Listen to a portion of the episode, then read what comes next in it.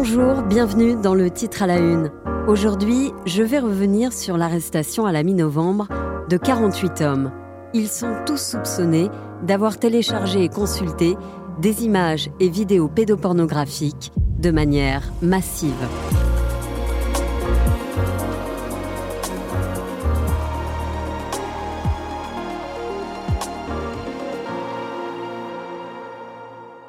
Nous sommes mi-novembre 2022. Un vaste coup de filet permet l'arrestation quasi simultanée de 48 hommes. 48 suspects placés en garde à vue, âgés entre 26 et 79 ans. Ils viennent de toute la France et de tous les milieux professionnels. Guillaume Biet sur RMC. Ils ont pour point commun d'être soupçonnés de télécharger des contenus pédopornographiques. On ne parle pas de, quelques images, hein, mais d'une consultation massive de fichiers d'après les, les enquêteurs de la direction centrale de la police judiciaire. Parmi ces personnes figurent des élus locaux, mais aussi des fonctionnaires de l'éducation nationale ou encore des personnes qui travaillent dans les milieux associatifs. Bref, il n'y a pas de profil type. Ces hommes pourraient être nos pères, nos grands-pères, nos frères, nos cousins, nos fils ou nos collègues, et même nos élus. On y reviendra. Un monsieur tout le monde, à la retraite ou qui travaille, au chômage ou bien inséré, et qui derrière son ordinateur se transforme en criminel en téléchargeant et consultant des images d'enfants. Des fichiers, photos ou vidéos qui mettent en scène des mineurs de 5 à 15 ans dans des poses suggestives ou ayant des rapports sexuels entre eux ou avec des adultes. Ce n'est pas la première fois qu'un tel coup de filet est mené, en France ou dans le monde, mais il est retentissant au vu des profils et des métiers des personnes interpellées. Écoutez la chef du service police-justice de BFM TV, Cécile Olivier. Sur euh, le nombre total, il y a un quart de ce qu'on appelle des gros profils, c'est-à-dire euh, par exemple des gens qui travaillent pour euh, l'éducation nationale ou encore des élus locaux. Il y a même le maire d'une commune. Et sur les 48, seulement 7 étaient déjà connus pour des faits similaires et inscrits au fichier des délinquants sexuels. Ce sont les enquêteurs de l'OCRVP, l'Office central pour la répression des violences aux personnes, qui a permis d'interpeller ces hommes au profil très différents. Les enquêteurs ont en fait repéré les suspects grâce à un logiciel américain intelligent. Ce logiciel permet de déceler sur Internet les connexions suspectes de téléchargement de fichiers pédophiles. Écoutez Maître Guillaume Guégan, il est avocat spécialiste en cybercriminalité. Euh, ce logiciel, si vous voulez, il vient identifier les images de telles images pédopornographiques, il vient mettre un, marqueur dessus, de sorte que dès qu'elles sont consultées, en réalité, on a une alerte et on sait que telle image a été consultée. Ensuite, avec ces informations, les enquêteurs parviennent à remonter jusqu'à celui qui a téléchargé ces images. Ils retrouvent des individus derrière ces adresses IP. Cela passe notamment par des accords avec les fournisseurs d'accès à Internet afin d'obtenir un nom. Alors que risquent les 48 hommes interpellés? C'est l'article 227-3 du Code pénal. Cécile Olivier nous le détaille. Le fait de consulter, détenir, acquérir euh, des images pédopornographiques, c'est passible de 5 ans de prison et 75 000 euros d'amende. Et évidemment, après condamnation, il y a inscription au FIJAIS, le fichier des délinquants sexuels. Au fil des heures, des jours qui ont suivi ce coup de filet, le profil et l'identité de certains interpellés ont été dévoilés. En Ardèche, par exemple, un homme de 61 ans a été jugé en comparution et reconnu coupable de détention, offre et mise à disposition de l'image d'un mineur présentant un caractère pornographique. Il a été condamné à deux ans de prison, dont un ferme, avec obligation de soins. Il a aussi interdiction d'être en contact avec des enfants et d'exercer une activité professionnelle ou bénévole auprès de mineurs. Il dort aujourd'hui en prison. Deux Alsaciens figurent aussi parmi les personnes interpellées. Adrien Beaujean sur BFM Alsace. Le premier, âgé de 34 ans, habite Blotzheim dans le Haut-Rhin. Sans profession, il est inconnu de la justice. En tout, 800 fichiers compromettants ont été retrouvés sur son ordinateur. Le second, lui, a 37 ans. Il vit à Ilkirch-Grafenstaden, au sud de Strasbourg. Interpellé, il a été déféré au parquet de Strasbourg. Il va comparaître aujourd'hui même pour détention, importation, offre et mise à disposition d'images pédopornographiques. L'homme a reconnu les faits pendant son audition. Il a précisé qu'il n'avait pas conscience qu'il était interdit de regarder ce genre de vidéos. Et puis il y a cet élu, ce maire d'une commune de Côte d'Or, située à 40 km au sud de Dijon. Le village de 800 habitants s'appelle Échenon. Le maire, Dominique Lotte, a été élu pour un quatrième mandat en 2020. Dominique Lotte a reconnu une partie des faits durant sa garde à vue. L'homme, âgé d'une soixantaine d'années, a été placé sous contrôle judiciaire, mais ne sera pas jugé avant le 26 avril 2023. Dans le journal Le Bien Public, on peut lire que cet homme divorcé a un goût pour les voyages en Indonésie, où il aurait déjà passé plusieurs mois. En attendant, eh bien, il est libre de ses mouvements, comme le raconte Mathias Araez, pour BFM TV. Ce maire, eh bien, il est toujours sur cette commune. Euh, nous l'avons croisé d'ailleurs ce matin euh, en mairie. Et le fait surtout qu'il habite ici même dans un appartement au premier étage au-dessus euh, de l'école élémentaire. Le maire habite donc au-dessus d'une école. Certains administrés ne comprennent pas qu'il ne rende pas son écharpe. Et surtout qu'il reste autorisé à rester dans son logement si près de l'école élémentaire du village. Il est proche des enfants. Ça fait peur, quoi ça signifie qu'il est libre de ses mouvements jusqu'au mois d'avril. Donc euh, on ne sait pas ce qui peut se passer euh, jusqu'au mois d'avril, justement. Peut-être qu'il a encore le soutien peut-être de certaines personnes, mais euh, pour moi, la plupart, la plupart des personnes bah, trouvent quand même que ce qu'il a fait, c'est pas bien, et puis qu'il bah, devrait au moins démissionner. Quoi. Alors, une pétition a été lancée par plusieurs parents d'échelons, comme Vardia, qui fait partie de la centaine de signataires. Il habite toujours chez lui, donc il n'y a aucune injonction euh, de mise à l'écart de l'école de distance. Euh, le procureur de Dijon a donc expliqué un petit peu le profil de notre chère mère.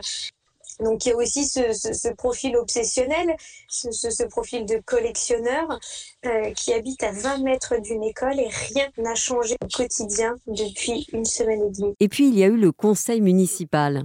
Un adjoint s'est présenté devant les habitants qui manifestaient pour leur indiquer que le maire ne comptait pas démissionner jusqu'à son procès. Car il est vrai que juridiquement, rien n'oblige Dominique Lotte à démissionner. Maître Florence Rouas avocate pénaliste. Il est présumé innocent et, je le dis euh, euh, de façon presque pédagogique, c'est-à-dire il faut aussi que les habitants de cette ville, cette dame qui vient de s'exprimer, comprennent quelque chose. C'est de l'intérêt de tous et de la collectivité le principe de la présomption d'innocence. Il ne faut pas que l'on rentre dans une société où des accusations valent condamnation. Finalement, seul le préfet pourrait décider du retrait du maire, mais aucune décision de ce type n'a été prise jusque-là. Le maire encourt une peine maximale de 7 ans d'emprisonnement et 100 000 euros d'amende.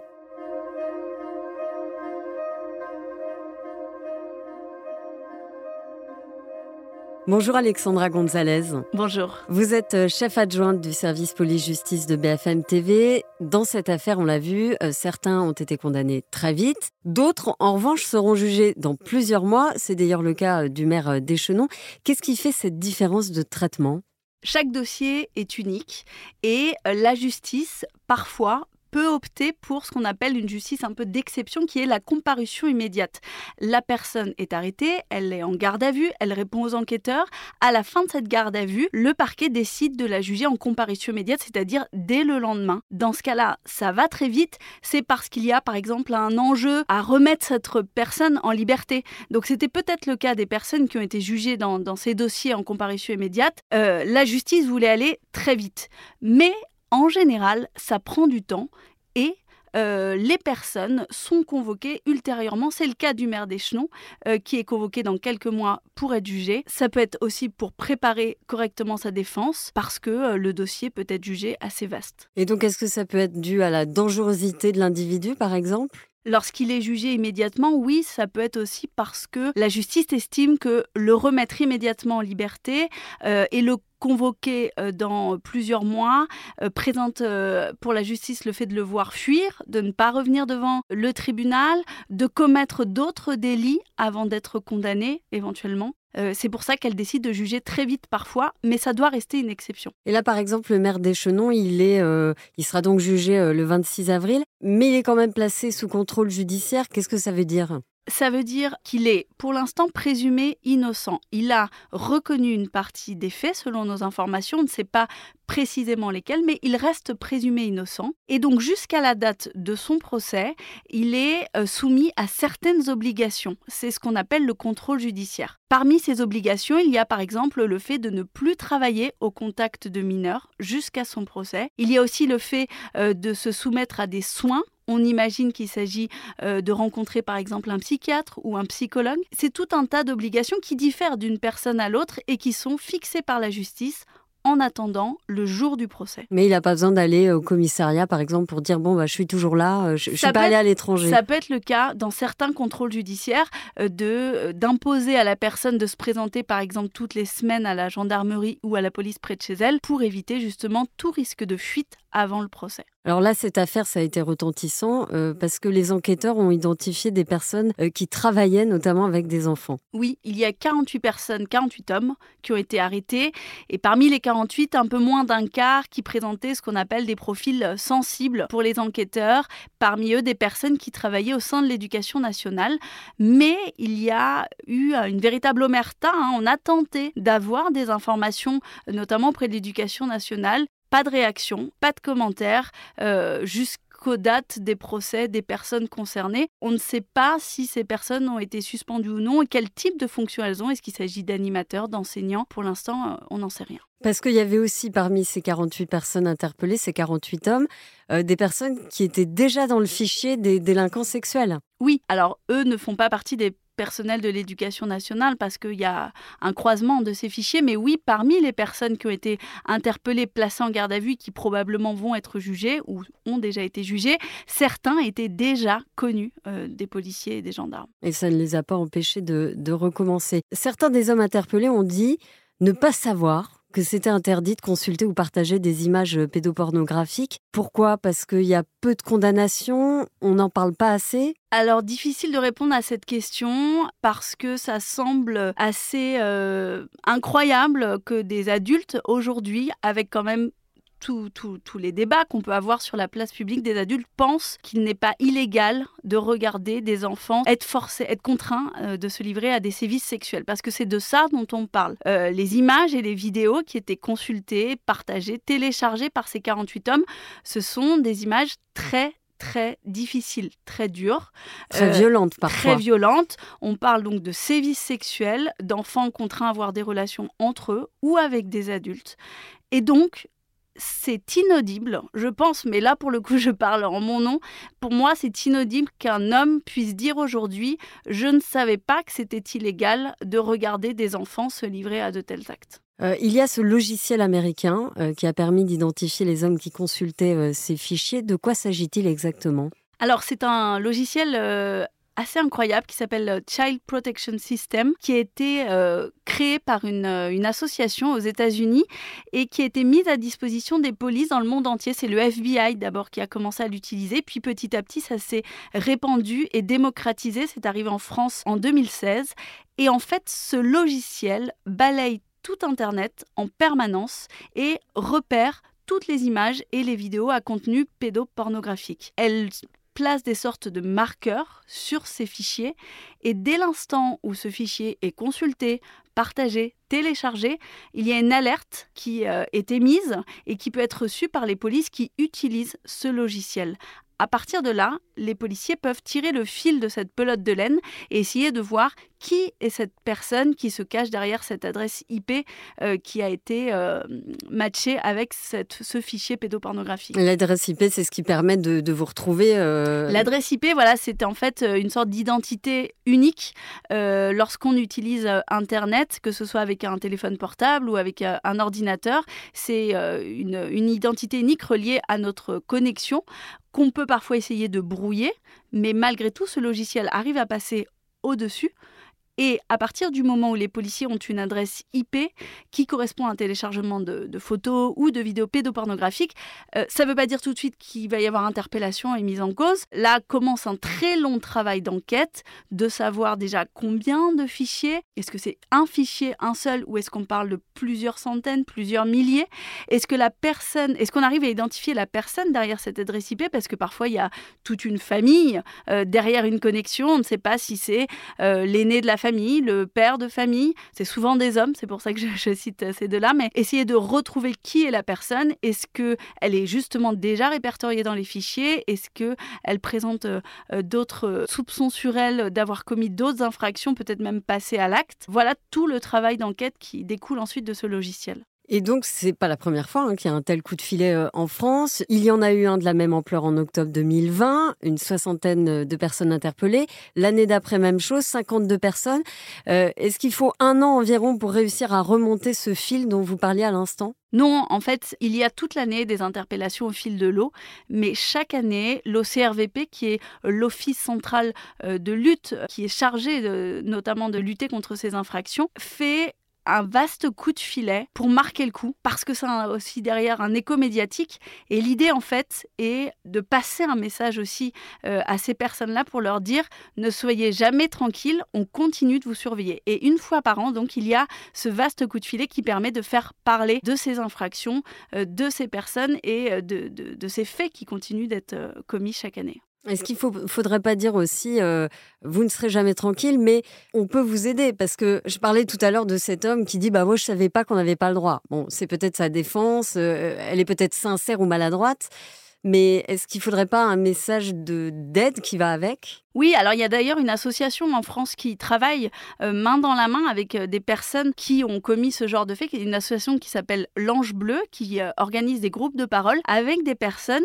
qui disent avoir des pulsions de pédophilie et qui pour autant ne sont jamais passées à l'acte. Et cette association travaille pour les aider et éviter justement que ça n'aille plus loin. Donc il y a des actions qui sont faites de, de prévention, mais c'est pas le rôle de, de la police qui enquête. Le, le rôle de la police qui enquête, c'est de mettre fin à des agissements qui sont en cours ou qui ont eu lieu et de les mettre entre les mains de la justice qui décide ensuite d'une condamnation qui peut être une condamnation à justement un stage aussi, qui peut être une condamnation à une amende ou alors parfois même une peine de prison. Merci Alexandra Gonzalez d'avoir répondu à mes questions pour le titre à la une.